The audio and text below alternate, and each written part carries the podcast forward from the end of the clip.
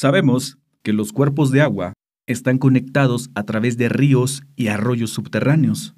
¿Podrían estos ríos y arroyos ser lo suficientemente grandes para que algunas especies puedan viajar a través de ellos? O como en este caso, ¿podría existir en el fondo de la laguna un ecosistema que pudiera albergar una especie aún no clasificada? Muy buenas noches, gracias por acompañarnos en una nueva entrega. Esta vez es para concluir una de las historias más increíbles que les hemos contado, así que vamos a conocer un poco más de este misterioso ser y de los sucesos que mantuvieron intrigados a los habitantes de un pueblo allá por los años 80 y 90. Antes de pasar al relato te seguimos invitando a que nos envíes tus historias paranormales, aquellas vivencias extrañas que tengas o que conozcas lo puedes hacer a través del correo electrónico, del número de WhatsApp o por nuestras redes sociales. Todas ellas las encuentras en la descripción del video. También te recordamos que todo nuestro contenido lo puedes encontrar en tu plataforma de podcast favorita. Pero por ahora, ya no te muevas de ahí. Mejor apaga la luz, súbele sus auriculares y vamos a sumergirnos en lo más profundo de esta historia. Esta es la señal de amplitud paranormal.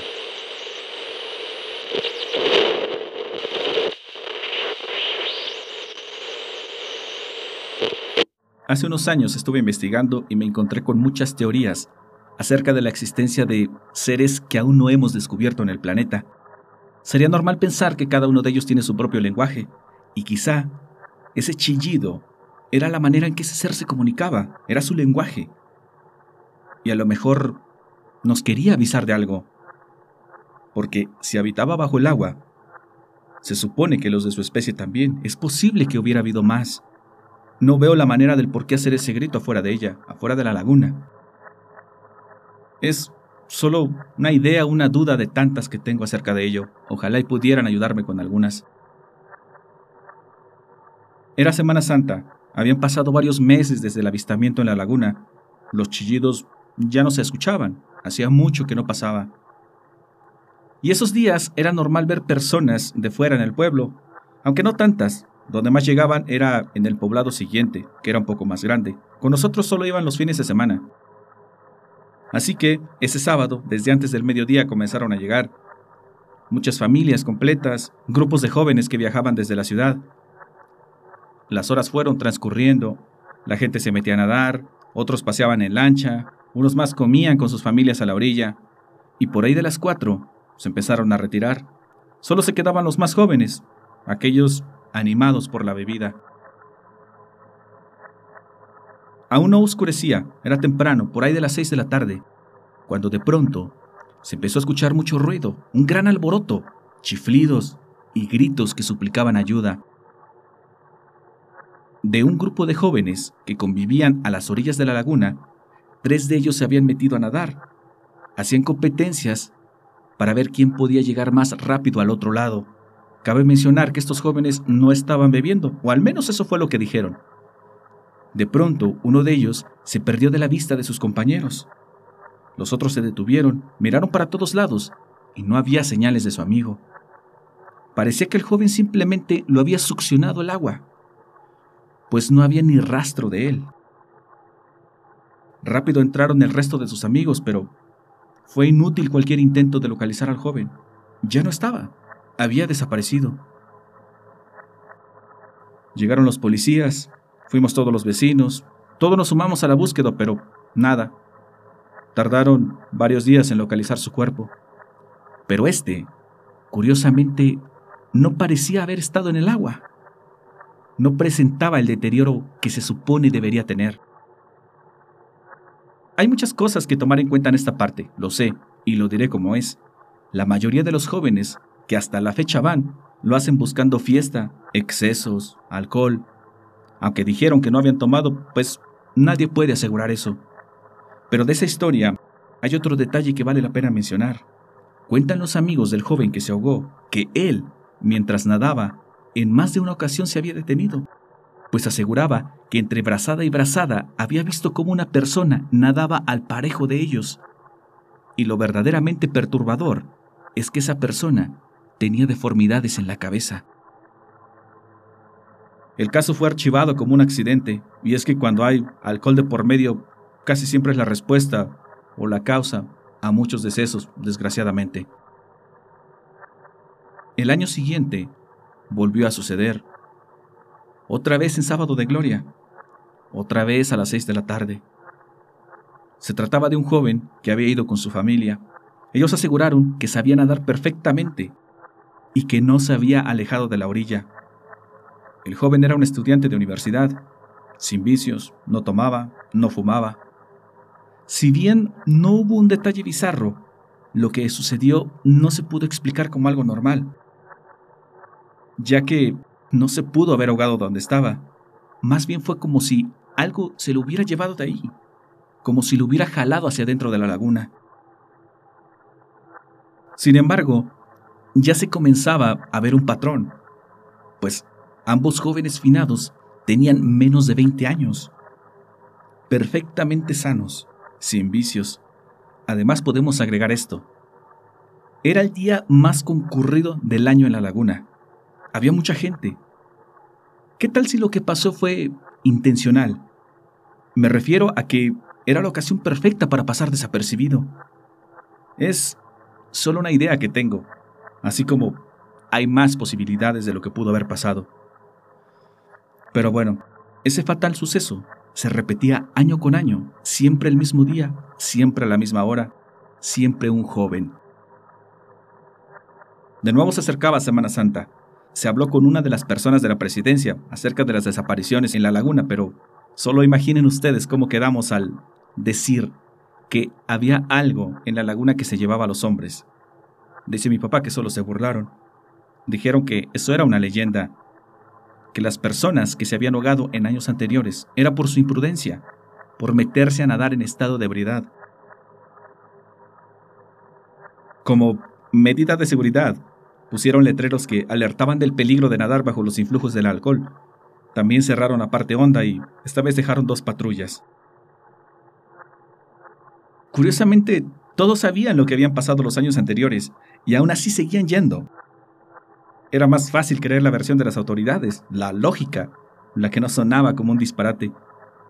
Y por supuesto que había mucha gente que cada año iba y que nunca le había pasado nada.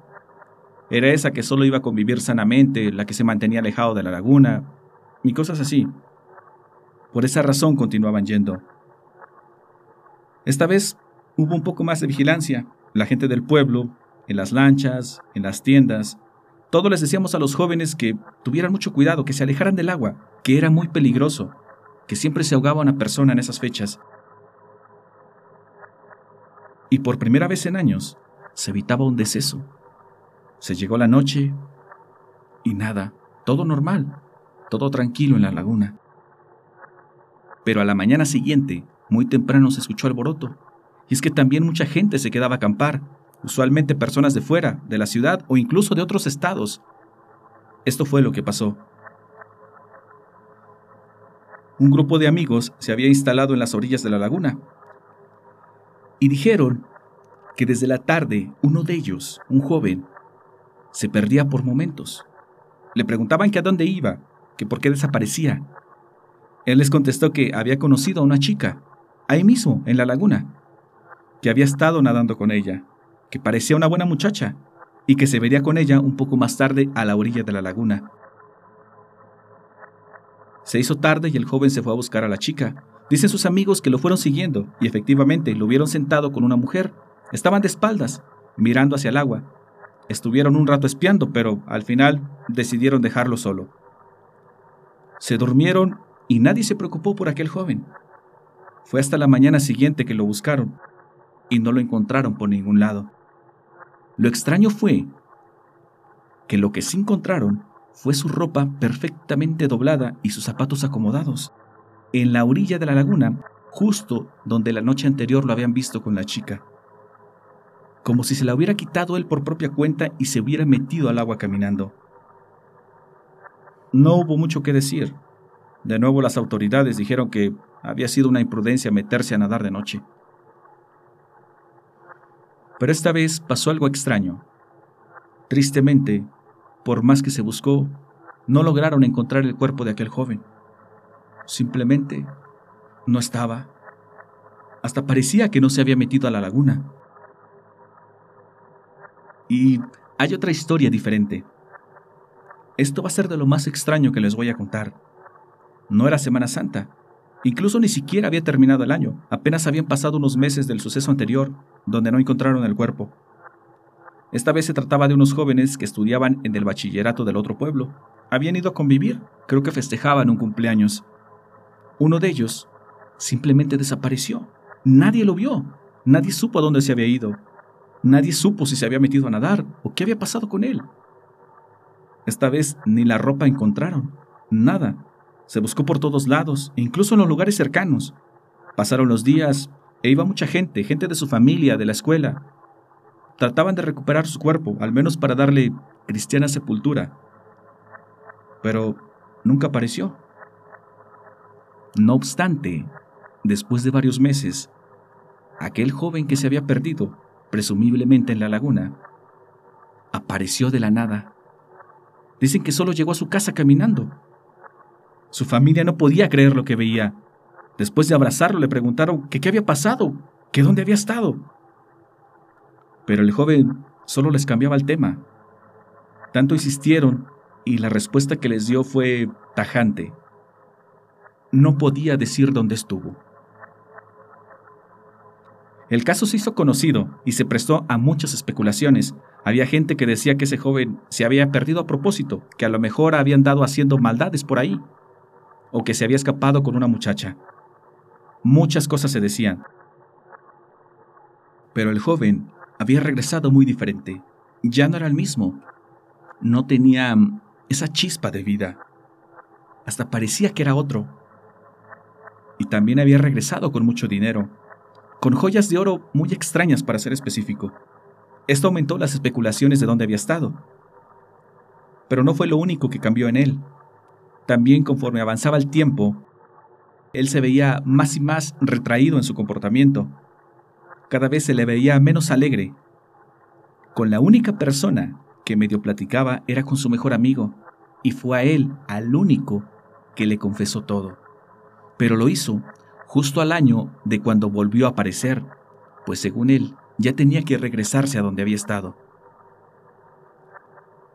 Le confesó a su amigo que todo el tiempo que se ausentó estuvo en la laguna, debajo de ella, que no estuvo solo. Había estado con la sirena. Ella era quien se lo había llevado. Y que habían hecho un trato. Parte del acuerdo era que él tenía que regresar al año. Y en ese momento su tiempo ya se había cumplido. Además la sirena le había prohibido decir todo eso, pero dadas las circunstancias, ya no le importaba que la riqueza con que él regresó era parte del tesoro de la sirena. Y dijo estas palabras, allá abajo hay cosas que ni siquiera te podrías imaginar.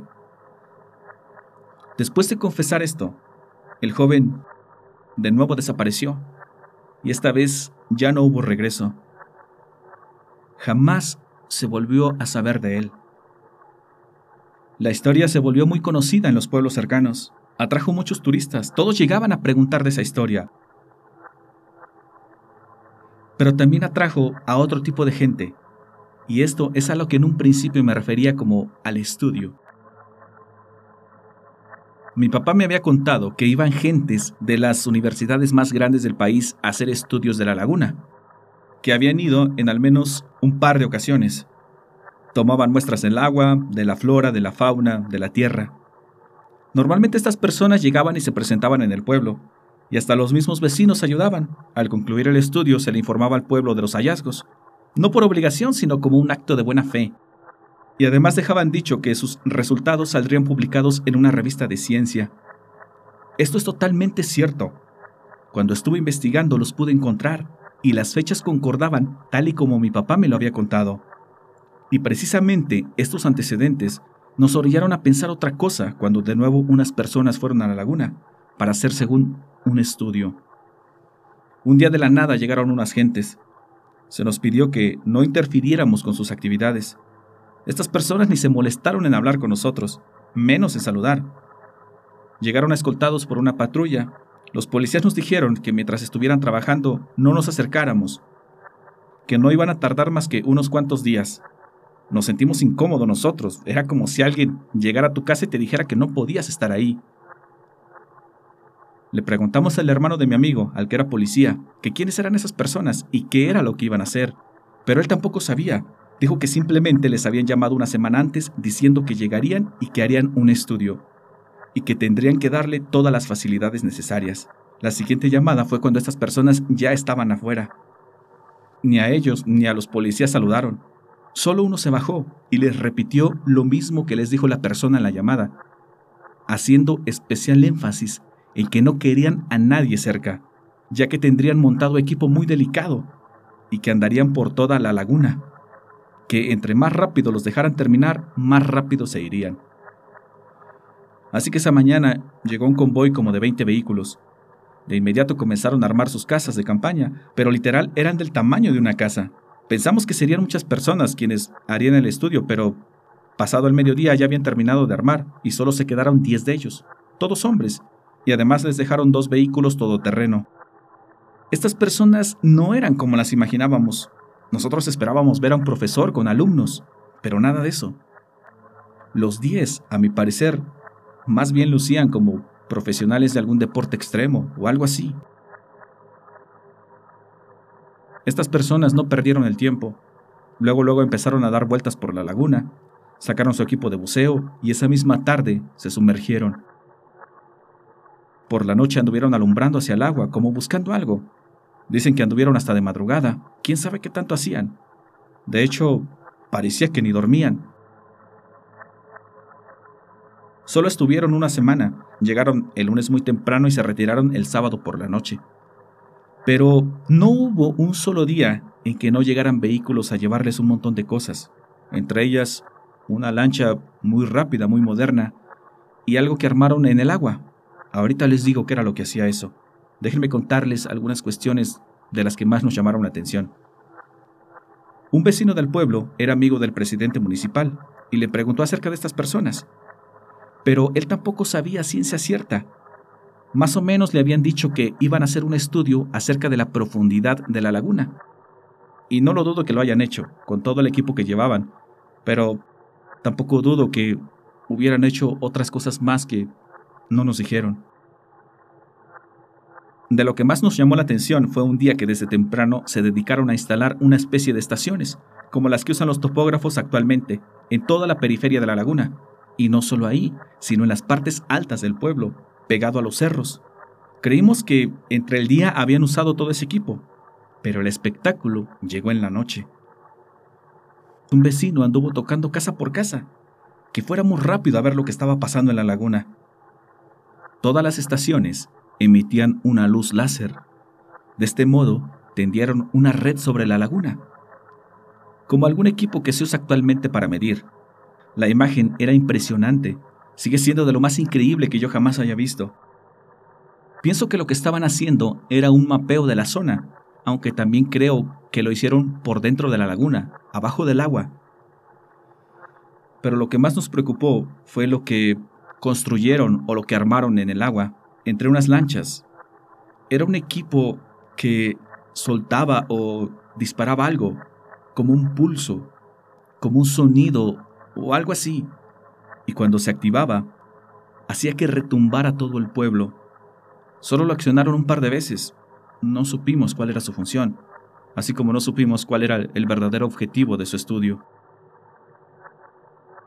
Una tarde estábamos jugando y a propósito dejamos ir la pelota rumbo a la laguna. Andaba uno de ellos, andaba checando las estaciones. Le chiflamos y le pedimos que por favor nos lanzara la pelota, y él lo hizo, además lo hizo sonriendo. Entre nosotros lo llamamos el güero, por su aspecto físico, y esa sonrisa con la cual nos había regresado la pelota nos abrió la puerta a acercarnos a él. Es que los otros eran todos mal encarados, hasta te veían mal. Insisto, me parecían todo, excepto académicos o investigadores. Al día siguiente estuvimos cazando al güero. Queríamos acercarnos y hacerle la plática, a ver qué le podíamos sacar. Al fin salió y se puso a revisar las estaciones. Lo saludamos y le preguntamos qué estaba haciendo. Nos contestó que estaba recabando unos datos. Le preguntamos que qué clase de datos y nos contestó a secas que eran datos de la laguna. Nos quedamos serios, por el tono que usó dejaba claro que no quería ser molestado. Eso nos sacábamos por andar de curiosos. Exhaló un suspiro y dijo, Miren niños, sé que les causa curiosidad todo esto que ven, pero no tengo permitido ni hablar con ustedes ni hablar de mi trabajo. No me lo tomen a mal, ¿sale? Pero, por favor, aléjense. Le dijimos que sí, que muchas gracias. Notamos que se sintió mal con la manera en que nos trató, pero órdenes eran órdenes. Y ahora lo entiendo, así como también entiendo esa disciplina y ese profesionalismo de esos tipos. Al final, ellos tenían un jefe, recibían instrucciones. No hubo nada más fuera de lo normal que hicieran esas personas, o al menos no que pudiéramos ver. Siempre supimos que lo más interesante que pasaba en esos días estuvo sucediendo dentro de la laguna, abajo del agua. No obstante, después se fueron estas personas y jamás se volvió a mirar o a escuchar aquel ser que habitaba la laguna. No hubo ningún otro ahogado. No pudimos evitar sentir un poco de nostalgia. Si bien creíamos que ese ser estuvo asociado a los decesos de los jóvenes, pues a lo mejor solo estaba defendiendo su hogar no sé. Hubo muchas teorías que se hicieron de ese estudio. ¿De verdad fueron a medir la profundidad de la laguna? Esos tipos más bien parecían militares que otra cosa, alguna fuerza especial o profesionales de algo. Como lo dije, tal vez de un deporte extremo, o no sé. Jamás supimos los resultados de ese estudio. Pude encontrar muchos en la red publicados, excepto uno que hablara de la profundidad de ese cuerpo de agua. El familiar del presidente también nos dijo que, según, no le habían podido encontrar fondo a la laguna. Nadie creyó ni una sola palabra de lo que se nos dijo. Seré honesto con lo que pienso. Yo creo que estas personas fueron a investigar algo relacionado al ser, o algo que había en el fondo de la laguna, y que ellos sabían que estaba ahí. Pensamos que la laguna tal vez está conectada con otros cuerpos de agua, que tal vez hay cuevas, o no sé, pero que algo se encuentra ahí o se encontraba. También creemos que esas gentes lo que en realidad fueron a hacer fue cerrar una especie de pasaje, de puerta, y que la sirena o el ser simplemente están en otro lugar. Solo se fue de ahí. Postdata, ¿recuerdan cuando les dije que a nosotros se nos educó que la laguna era un lugar sagrado y que las historias de ese ser venían desde hace mucho en el pueblo? Tírenme del ojo con esta pregunta. ¿Y si nuestros abuelos o tatarabuelos habían tenido contacto con él? Hay muchas cosas aquí y que estoy seguro que ustedes ya las están pensando. Así que hasta aquí dejo la narración de lo que sucedió hace unos años en la laguna de un pequeño pueblo. Yo espero que les haya gustado mi historia. Un saludo para todos y que pasen buena noche amigos. Hasta pronto.